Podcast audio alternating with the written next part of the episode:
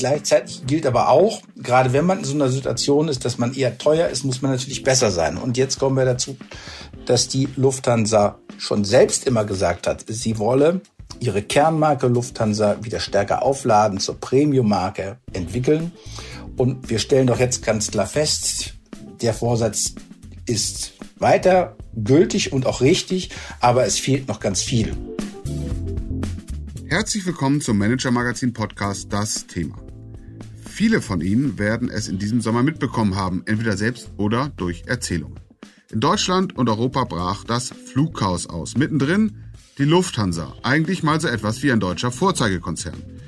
Wie die Lufthansa die eigene Marke derart schädigen konnte und wie das Management da wieder rauskommen will, darüber wollen wir Sie heute informieren. Der Titel der heutigen Podcast-Folge lautet deswegen Die Managementlehren aus dem Flugchaos der Lufthansa. Ich bin Sven Klausen und um das Versprechen einzulösen, habe ich uns heute den wohl kundigsten deutschen Journalisten zu diesem Thema eingeladen, der erfreulicherweise Mitglied unserer Redaktion ist, Michael Machatschke. Guten Morgen, Michael. Ja, guten Morgen, Sven. Michael, wie lange recherchierst und berichtest du jetzt schon über die Lufthansa? Also als Beobachter verfolge ich die Lufthansa so seit Anfang der 90er Jahre, als regelmäßiger Berichterstatter seit 1999, seit ich bei Manager Magazin diese Stelle übernommen habe. Und äh, wenn du dir diese Zeitspanne anschaust, was ist das Besondere an der Situation jetzt, in der sich die Lufthansa jetzt im Herbst 2022 befindet? Na, in der aktuellen Lage steht die Lufthansa eigentlich vor einer doppelten Richtungsentscheidung. Es muss sich zum einen weisen, ob sie ökonomisch wieder tritt fast nach der Corona-Krise das bezieht sich jetzt nicht nur auf die operativen Ergebnisse, scheint ja dieses Jahr ein Gewinn herauszukommen, sondern auch auf die Akzeptanz am Kapitalmarkt. Der Kurs ist ja derzeit ungefähr bei sechs Euro. Das ist ein Bruchteil dessen, was er mal war und was eigentlich zu erstreben wäre. Also da gibt es noch viel zu tun, um die Investoren zu überzeugen. Das andere ist die strategische Richtungsentscheidung. Wo soll es eigentlich langgehen? Wie will die Lufthansa auf dem sicherlich schwierigen Flugmarkt bestehen? Welches Markenbild präsentiert sie? Welches Produktversprechen? Welche Kunden umgarnt sie wie? Da ist viel offen geblieben, schon vor Corona und muss jetzt erst recht beantwortet werden. Zu dem Thema, wo will die Lufthansa eigentlich äh, hin? Was will sie sein? Die Bewertungsfirma Skytrax hat da jüngst ein Urteil gefällt. Sie hat nämlich der Lufthansa jüngst den fünften Stern entzogen. Was bedeutet das? Man muss zunächst vielleicht noch mal sagen, Lufthansa ist immer ein bisschen doppeldeutig. Es gibt ja den Konzern, der hat verschiedenste Marken, da gehört auch die Swiss dazu, Eurowings und so weiter. Und dann die Marke Lufthansa. In diesem Fall sprechen wir tatsächlich über die Marke Lufthansa, also die Flugzeuge mit dem Kranich hinten drauf. Äh, der Entzug dieses Fünf-Sterne-Siegels ist zumindest ein Dämpfer und ein Imageverlust. Denn Carsten Spohr, der Konzernchef, hatte sehr hart darauf hingearbeitet, diese Auszeichnung zu bekommen und hat sie auch entsprechend, ich sage mal, gefeiert, teuer verkauft in der Öffentlichkeit als Ausweis der besonderen Qualität der Lufthansa, als es dann soweit war mit den fünf Sternen. Das heißt ja im Umkehrschluss nur fünf Sterne, einer weniger. Man ist im oberen Mittelfeld wieder angelandet, maximal. Und eigentlich nicht da, wo man sein wollte. Konzernchef Carsten Spohr, von dir schon erwähnt, hat äh, noch auf der Hauptversammlung im Mai eine wolkenlose Zukunft versprochen. Jetzt nach dem Flugchaos musste er sich entschuldigen. Öffentlich hat er gesagt, es sei nie sein Anspruch gewesen, fehlerfrei zu sein und er müsse sich entschuldigen. Ja, das ist äh, nur menschlich, vielleicht sogar auch sympathisch, aber ist dem Mann eigentlich bewusst, dass äh, es wirklich doch um seinen Konzern nicht zum Besten bestellt ist? Ich glaube schon, dass ihm die Lage in ihrer Schwere bewusst ist. Er handelt ja auch. Es gibt offenbar einige Bewegungen und äh, ich halte auch grundsätzlich nichts davon, von Managern Fehlerlosigkeit zu verlangen. Also sein Eingeständnis, dass eben nicht alles rund gelaufen ist, ist ja wirklich überzeugend. Alles andere wäre auch eher bedenklich, wenn ein Manager jetzt noch abstreiten würde, einen Fehler gemacht zu haben. Aber es kommt darauf an, was jetzt als nächstes passiert, wie man mit der Situation umgeht und welche bleibenden Lehren daraus gezogen werden. Okay, gehen wir mal in die Fehleranalyse. Du hast in den vergangenen Wochen intensiv recherchiert und eben Fehlerfahndung betrieben. Also geschaut, woran liegt das denn? dass die Lufthansa in dieser wirklich bedauernswerten Situation ist. Welche Hauptfehler hast du identifiziert? Ja, also wenn man zunächst mal die Systemfehler außen vor lässt, die ja gravierend sind, Flughäfen, Sicherheitskontrollen, etc., dann sind sicherlich drei bis vier Punkte zu nennen, an denen die Lufthansa sich vorsichtig gesagt grobe Schnitze erlaubt hat. Das wäre erstens, und damit fange ich mal an, die Flugplanerstellung. Also es kann ja keine Rede davon sein, dass die Fluggäste die Airlines überrannt hätten. Äh, Flugverkehr ist kein offenes System wie die Deutsche Bahn, wo man im Prinzip einsteigen kann und sich dann eine Fahrkarte zieht, sondern Fliegen kann nur der, der ein Ticket hat und Tickets kann ausschließlich die Airline selbst verkaufen. Sie hat also komplette Kontrolle über ihr System. Da kann es eigentlich nicht passieren oder nicht akzeptiert passieren, dass man mehr Tickets verkauft, als man tatsächlich abfliegen kann. Da ist offensichtlich der Kernkompetenz Flugplanerstellung, Kapazitätsplanung grundsätzlich etwas schiefgelaufen. Ja, man sollte doch denken, so ein Flugplan, das ist die absolute Kernkompetenz eines, eines Vorstands, eines, einer Top-Führungskraft. Ja, du hast ganz recht, die Verantwortung reicht bis in den Vorstand. Ich meine, Lufthansa hat unter dem Konzern da verschiedene Airlines, die auch in Teilen autonom arbeiten. Dann müsste man sich jeweils dort die Verantwortlichen vornehmen. Aber oben drüber ist ja noch der Vorstand der Holding, der nicht nur Holdingaufgaben wahrnimmt, sondern sich in der Vergangenheit auch sehr stark ins operative Geschäft eingemengt hat. Vielleicht auch wollte er helfen. Es hat bloß in diesem Fall überhaupt nicht funktioniert. Man muss feststellen, dass die Aufstellung im Vorstand offenbar nicht geholfen hat, diese Aufgabe zu bewältigen. Es gibt viele Hinweise, dass eigentlich überschneidende Kompetenzen oder unklare Zuständigkeiten auch im Vorstand dazu geführt haben, dass hier ja, uneinheitlich gearbeitet wurde, der eine Hü, der andere Hot gesagt hat und am Ende kommt ein Plan heraus, der nicht zu verwirklichen ist. Okay, du hast von drei bis vier Fehlern gesprochen. Welche siehst du noch? Ein weiter wichtiger Fehler ist sicherlich ein übertriebenes Sparen. Das klingt immer leicht dahingesagt, denn Natürlich wünschen sich insbesondere Fluggäste jeden Aufwand, den man sich nur denken kann. Und die Investoren wünschen sich so wenig Aufwand wie möglich, denn nur dann kommt in diesem engen Geschäft auch ein bisschen Gewinn heraus. Sparen, effizient arbeiten muss die Lufthansa auf jeden Fall, aber sie hat in der Vergangenheit oft an der falschen Stelle gespart. Das muss man, glaube ich, doch festhalten und es wird in Teilen ja auch inzwischen eingestanden.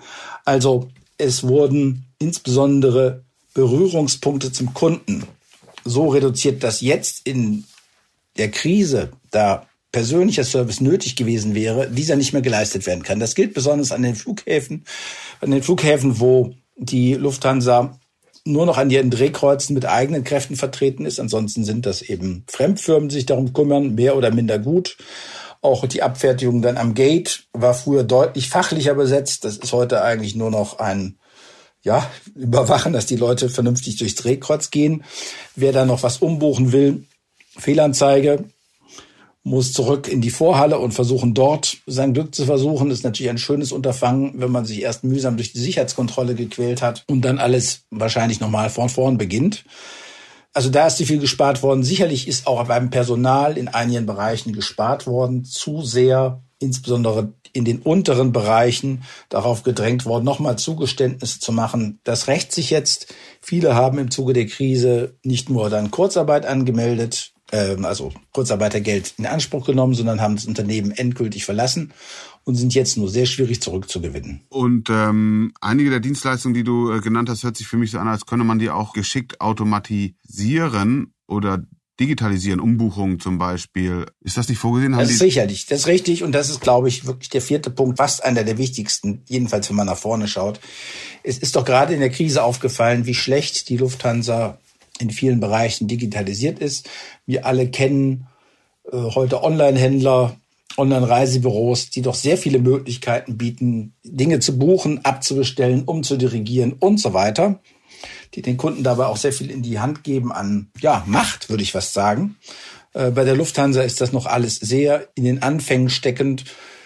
Für vieles muss das Callcenter angerufen werden. Dort gibt es dann eine lange Warteschlange und das ist absolut nicht mehr zeitgemäß so, so mit den Leuten umzuspringen und rächt sich dann natürlich auch in eben diesen Krisenlagen, weil die Leute, die inzwischen doch ähm, in der Regel ein bisschen Internet erfahren sind, die allermeisten können mit einer App umgehen, einfach nicht mithelfen können, das aufzulösen. Da hätte man sich auch viel ersparen können. Und das ist sicherlich ein ganz großes Feld, an dem die Lufthansa unbedingt arbeiten muss, und zwar forciert arbeiten muss, um hier wirklich auf den Stand der Technik zu kommen. Und jetzt natürlich die Frage nach vorne raus, wie will man das abbestellen? Also das, was ja man dann häufig mitbekommt, ist, dass erstmal der Vorstand umgebaut wird, Leute werden degradiert und dann hofft man, dass die Neuen es besser machen. Passiert das hier auch? In Umrissen schon. Also ich kann nicht erkennen, dass der Vorstand jetzt ganz grundsätzlich umgebaut wird. Es ist auch eigentlich niemand wirklich degradiert worden. Allerdings sind die Aufgaben klarer benannt worden.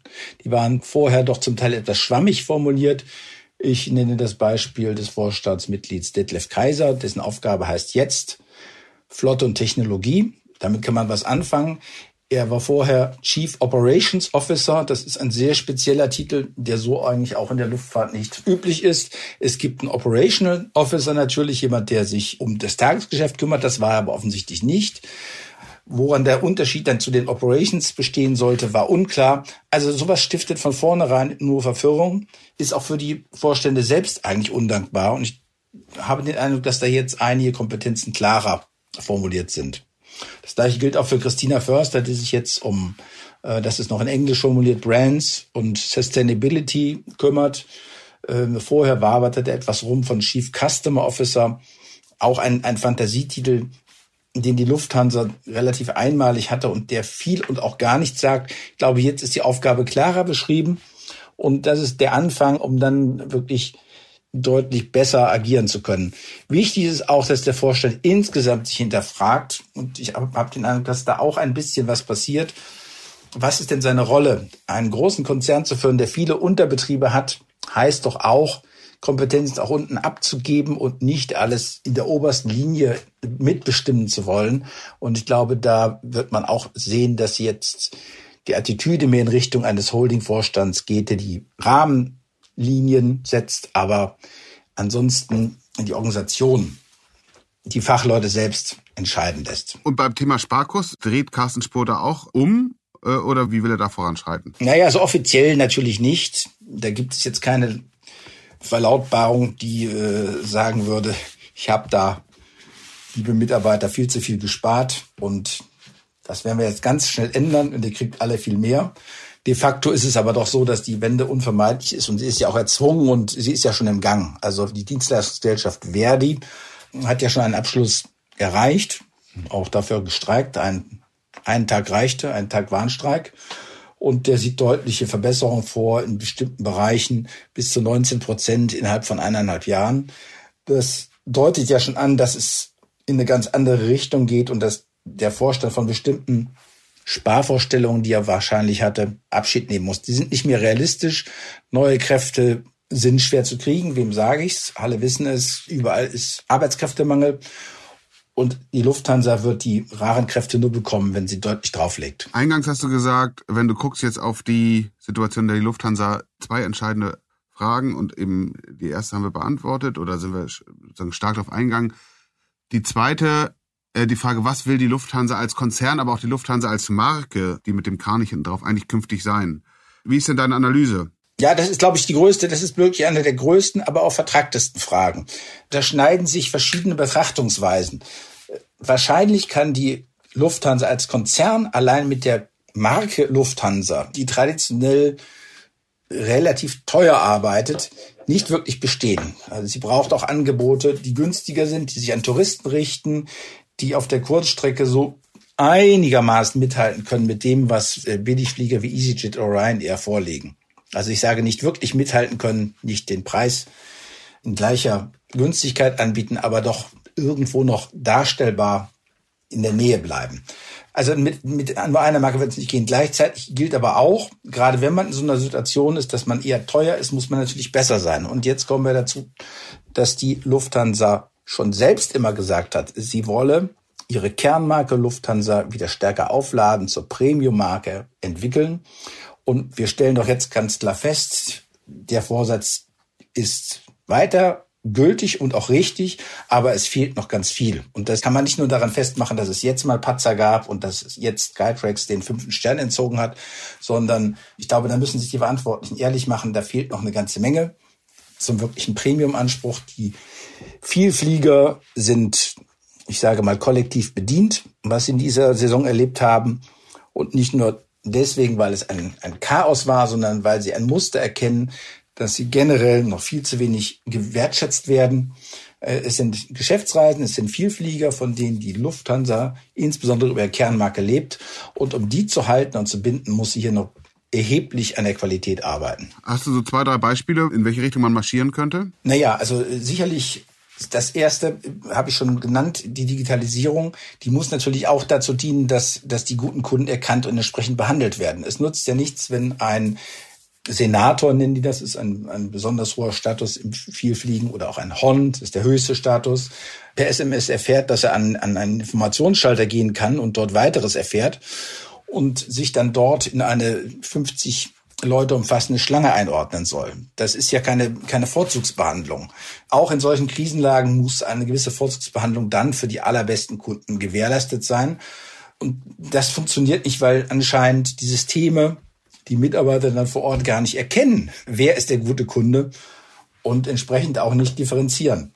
Äh, zum anderen muss sicherlich bei allem Bedarf an, an sparsamen Lösungen überdacht werden, ob man nicht an einigen Stellen wieder etwas nachbessert. Ich nenne mal so äh, die Ausstattung bestimmter Terminals. Dafür sind ja dann am Ende doch die Fluggesellschaften mitverantwortlich, die bestellen, was da geliefert wird. Also die Star Alliance, der große Verbund, in dem die Lufthansa auch mitwirkt, besetzt ja ganze Terminals, in, in London zum Beispiel Terminal 2, London Heathrow.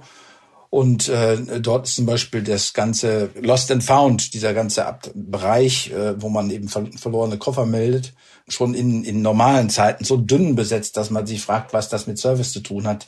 Die Leute sind ja ohnehin aufgeregt und ohnehin ist ja ein Fehler passiert, der nicht bei den Passagieren liegt, sondern bei den Airlines und denen, die mit ihr zusammenarbeiten. Und dann muss man auch entsprechend Service bieten und den Leuten schnell zuvorkommend helfen und nicht wieder sie an irgendwelche Automaten verweisen oder eine lange Schlange einreihen lassen, damit sie vor allem dann wiederum überfordert Mitarbeiter ihr Anliegen vortragen. Das äh, ist keine Perspektive für die Zukunft. Wir biegen auf die Zielgeraden ein und da würde ich gerne nochmal auf die Rolle von Carsten Spohr konkret nochmal eingehen, der einer der bekannteren deutschen Vorstandschefs ist. Die Managementfehler, die unter der Regentschaft jetzt aufgetreten sind, die du jetzt gerade aufgezählt hast, recherchiert hast, die sind ordentlich, beträchtlich. Also da kommt schon einiges zusammen.